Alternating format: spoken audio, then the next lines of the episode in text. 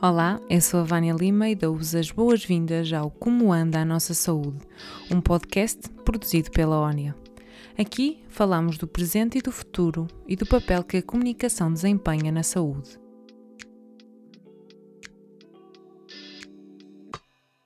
Olá a todos, sejam bem-vindos ao terceiro episódio da nossa edição comemorativa de um ano de Como Anda a Nossa Saúde.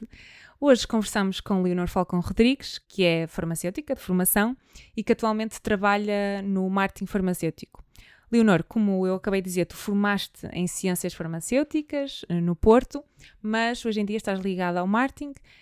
Como é que isto aconteceu? Quando é que tu decidiste que, olha, não, não vou passar o resto da minha vida dentro de uma farmácia comunitária, que até inclusive foi a tua primeira experiência profissional, certo? Exatamente. Antes de mais, agradecer-te a ti, Vânia, e agradecer à ONIA a oportunidade de estar aqui e tenho a certeza que vai ser uma conversa bastante interessante. E sim, eu sou farmacêutica, estudei na Faculdade de Farmácia da Universidade do Porto e a minha primeira experiência profissional profissional foi efetivamente em farmácia comunitária. Trabalhei sete meses em farmácia comunitária, o que pode parecer pouco, mas foi o tempo suficiente para eu perceber que me faltava aqui algum estímulo intelectual uh, enquanto desempenhava as funções como farmacêutica comunitária. Não querendo com isto dizer que não é um trabalho bastante compensador, porque é, eu ainda sinto falta da, da relação que tinha com vários utentes, em que tu sentes mesmo que não estás ali só para dispensar o medicamento e fazes parte do dia a dia deles, mas efetivamente chegava ao fim do dia e faltava-me o desafio, uhum. faltava-me sentir que pá, hoje não tive nenhum puzzle que tive que construir e consegui. Daí que tentei novas oportunidades e pronto, e cá estamos no mundo da indústria farmacêutica. Uhum. Sim, no fundo é perceber que não quer dizer que não seja uma carreira válida, mas para ti não era a carreira que mais te preenchia. Exatamente, exatamente. E como é que foi? O que é que te levou a aceitar então? Como é que tu chegaste ao marketing farmacêutico? Como é que isto aconteceu? Olha, vou-te ser muito honesta. Eu na faculdade eh, era muito boa menina, ia às aulas teóricas todas e, portanto, eu saí da faculdade muito com a ideia de que o farmacêutico estuda para trabalhar num laboratório. É isto que a Universidade do Porto nos ensina e nos motiva a. Tanto é que a nossa componente laboratorial é muito pesada.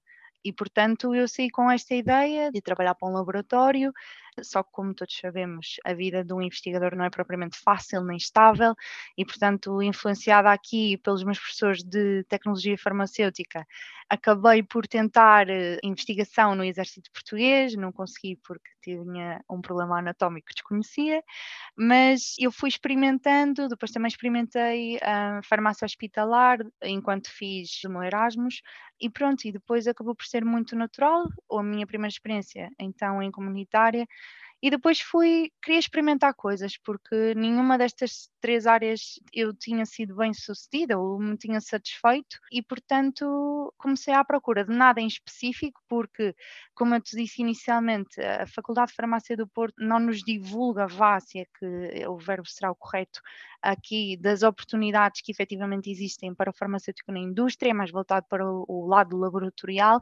Portanto, fui muito à descoberta, fui descobrindo as farmacêuticas, fui procurando na internet o que é que fazia alguém de marketing, falando com colegas que já estavam na indústria, e foi um bocadinho assim, por tentativa e erro, mandar currículos. Uhum. Boa, boa, sim. Estavas-me a dizer agora que vocês aqui no Porto têm esta componente muito laboratorial e tu estás mais ou menos há dois anos uh, na indústria. Se calhar sentes que a indústria isto tem sido uma escola para ti, porque é uma coisa completamente nova daquilo que tu estavas habituada a dar nas aulas. Exatamente, tem sido um mundo completamente novo. Aliás, eu na, na faculdade não tive qualquer tipo de formação em marketing, ou seja, marketing farmacêutico era um mundo totalmente desconhecido e, portanto, estes dois anos têm sido de aprendizagem intensa. Eu acho que não há um único dia em que eu não sinta que passei por um desafio novo, o puzzle foi novo e, portanto, eh, tem sido muito desafiante e tem-me permitido crescer imenso, não só como profissional, aqui também aqui nesta área do marketing, mas também muito como pessoa. Pois. Portanto, tem sido uma experiência incrível. Sim, imagina, isto devem ser dois anos super acelerados. É uma experiência intensiva.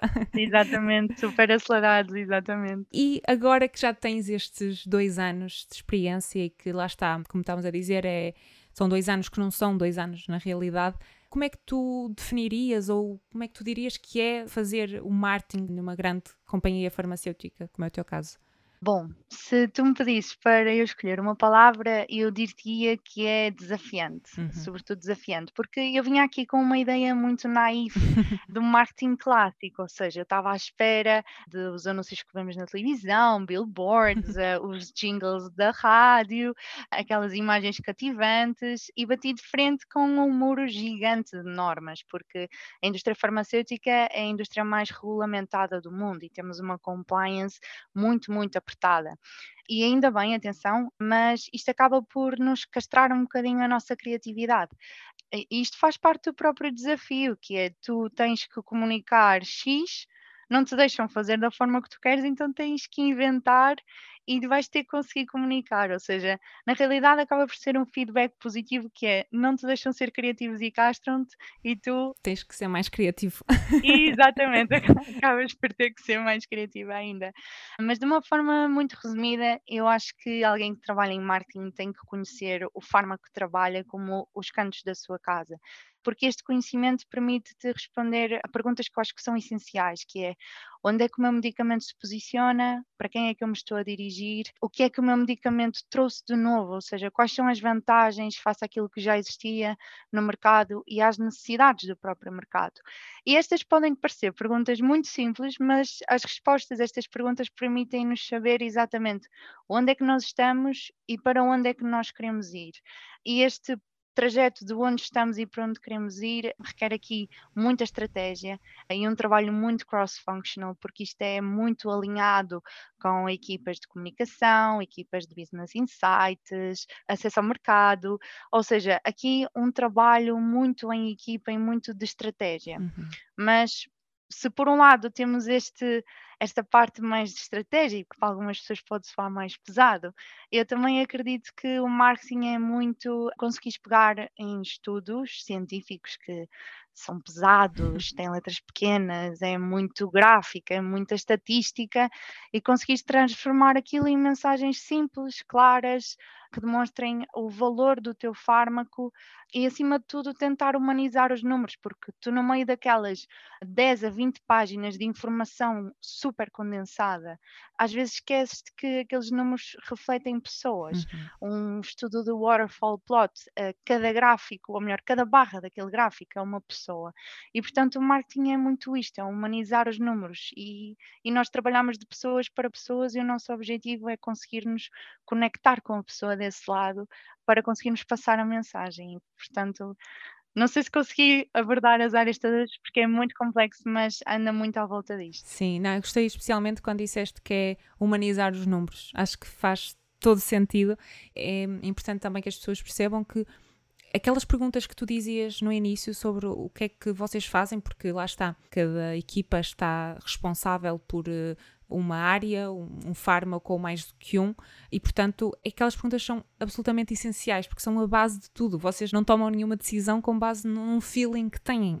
não existe isso. Exatamente, não existe, é tudo muito estudado, cada passinho que tu dás tem que ser sustentado em dados e porque é que tu estás a querer seguir por B quando também tens hipótese de A, Uhum. ou seja, é tudo muito analisado e ao pormenor, mas eu acho que no fundo se traduz muito de comunicar uma comunicação de pessoa para outra pessoa, porque eu só consigo chegar a ti se eu te conseguir entender e se conseguir calçar os teus sapatos e perceber o que é que te motiva tendo tu vindo de uma área tão científica, quer dizer, por um lado, vocês na farmácia comunitária têm muito esta parte de ter que perceber as pessoas e ter que entender, portanto já vem daí, mas tiveste aqui algum choque de, olha, ou não tenho competências para isto, ou vou ter que trabalhar neste tipo de competências mais.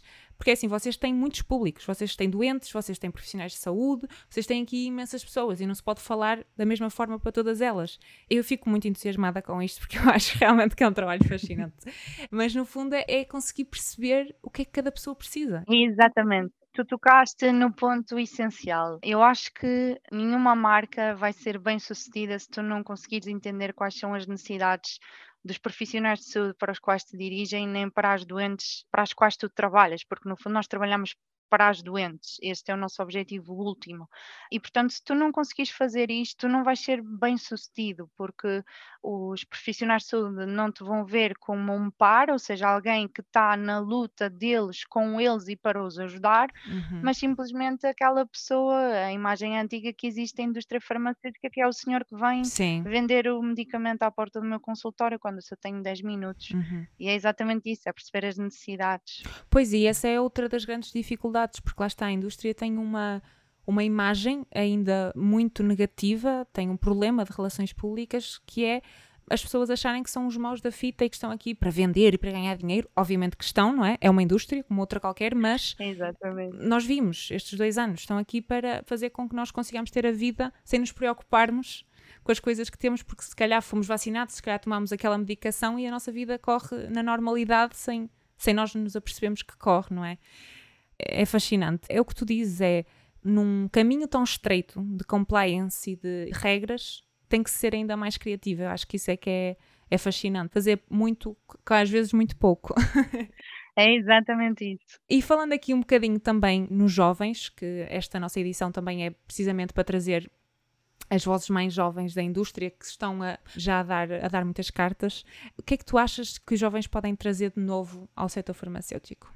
Olha, não só o setor farmacêutico, mas eu acho que transversal a todas as profissões, áreas, tudo. Eu acho que os jovens, e desculpem a publicidade, é o Red Bull da, da equipa, porque é quem tem aquela vontade de fazer mais, de fazer melhor, é quem questiona os porquês antigos, é quem tem este, esta postura muito disruptiva, não no sentido não saudável, mas é quem traz aqui esta dinâmica às equipas, mas se me perguntares, eu acho que a melhor combinação de todas é tu teres uma equipa em que tens pessoas com muita experiência, que já sabem os processos de core, já sabem todos os maneirismos que tens que ter no meio, uhum. já viram todos os problemas que poderiam acontecer, eles já sabem.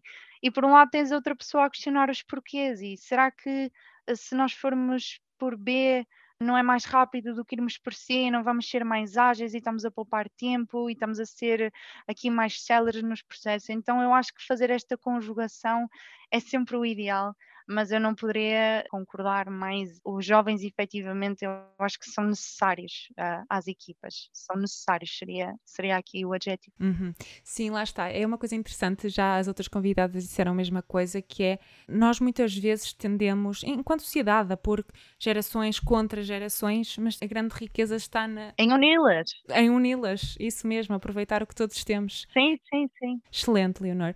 E se tu agora tivesse aqui alguém que nos esteja a ouvir e que se tenha formado em, em, ciências farmacêuticas, mas queira pensar também numa carreira no marketing farmacêutico, o que é que tu dirias a essa pessoa? Olha, antes de mais, diria para experimentar o máximo possível todas as saídas profissionais que um farmacêutico tem, que são várias, ao contrário do que eu achava inicialmente, para experimentar e se efetivamente achar que o marketing farmacêutico é a área em que quer fazer carreira, investir na formação, porque nós estamos num mercado altamente competitivo em que as gerações mais novas são hiper qualificadas. Eu acho que são as gerações mais qualificadas desde sempre e espero não estar aqui a cometer nenhuma gafe com este meu statement. Sim, acho que sim também. Mas efetivamente é um mercado competitivo e cada vez mais as empresas pedem profissionais de todo o terreno, ou seja, tu embora sejas de marketing é bom que tu saibas um bocadinho de tudo, porque tal como eu referi anteriormente, o marketing é um trabalho muito multidisciplinar, across functionals, ou seja, tu tens exatamente, tu tens que tocar em todos os sítios, mas é isso, é experimentar acima de tudo e depois é apostar em nós próprios, na nossa formação e nós enquanto profissionais. Uhum. Excelente, Leonor. Um, e agora para terminar, aqui uma pergunta que é comum a todos, que é quem é que é a pessoa que mais te inspira a nível profissional ou, ou as pessoas que mais te inspiram? Bom, eu dos podcasts que eu vi, acho que vou seguir a mesma trend, que é eu não consigo efetivamente nomear uma pessoa. E se me permites a analogia, eu acho que nós ao longo da nossa vida vamos construindo um carrinho de legos. E as pessoas que nos vão chegando e que vão saindo vão contribuindo cada uma com o seu lego. Eu, por exemplo, eu tenho colegas que partilham comigo práticas que eles têm no dia a dia uhum. e a forma como eles interagem com a equipa que eu penso, uau, isso é mesmo boa ideia e passo a adaptar em mim, ou seja, eu acredito que a Leonor de hoje, enquanto profissional e pessoa, obviamente, é fruto de todos os bocadinhos que as outras pessoas me foram passando e que foram contribuindo para a profissional que eu sou hoje, desde o senhor que me recebe todos os dias com um sorriso na recepção, à pessoa que trabalha aqui, a minha manager, ou ao colega do departamento médico, às colegas de sales, à, sei lá, toda a gente, eu acho que toda a gente acaba por contribuir aqui, acaba por me inspirar de diversas formas para ser sempre melhor profissional e, e melhor pessoa, por isso não consigo nomear uma pessoa. Não, mas está ótimo, está ótimo mesmo. Olha, Leonor, muito obrigada. Obrigada Gostei imenso de falar obrigada contigo. Foi muito rico e perceber, por exemplo, nós no último episódio tivemos uma convidada que esteve em Lisboa na, a ter, tirar ciências farmacêuticas e deu-nos uma perspectiva bastante diferente da tua, portanto acho que isto vai ser realmente útil para quem nos, para quem nos ouviu. Agora vou deixar também aqui uma, uma notinha, que é caso as pessoas estejam a ouvir e também queiram falar um bocadinho mais contigo, vou aconselhar procurarem-te no LinkedIn e mandarem mensagem, pode ser? Estou disponível. Pronto, perfeito. Olha, Leonor, muito, muito obrigada. Obrigada, Giovanni, obrigada. E assim terminamos o nosso episódio. Partilhem com os vossos colegas e amigos e sigam a ONIA nas redes sociais. Se tiverem sugestões de convidados, basta enviarem e-mail com a vossa sugestão para hello.onia.pt. Obrigada e até daqui a 15 dias.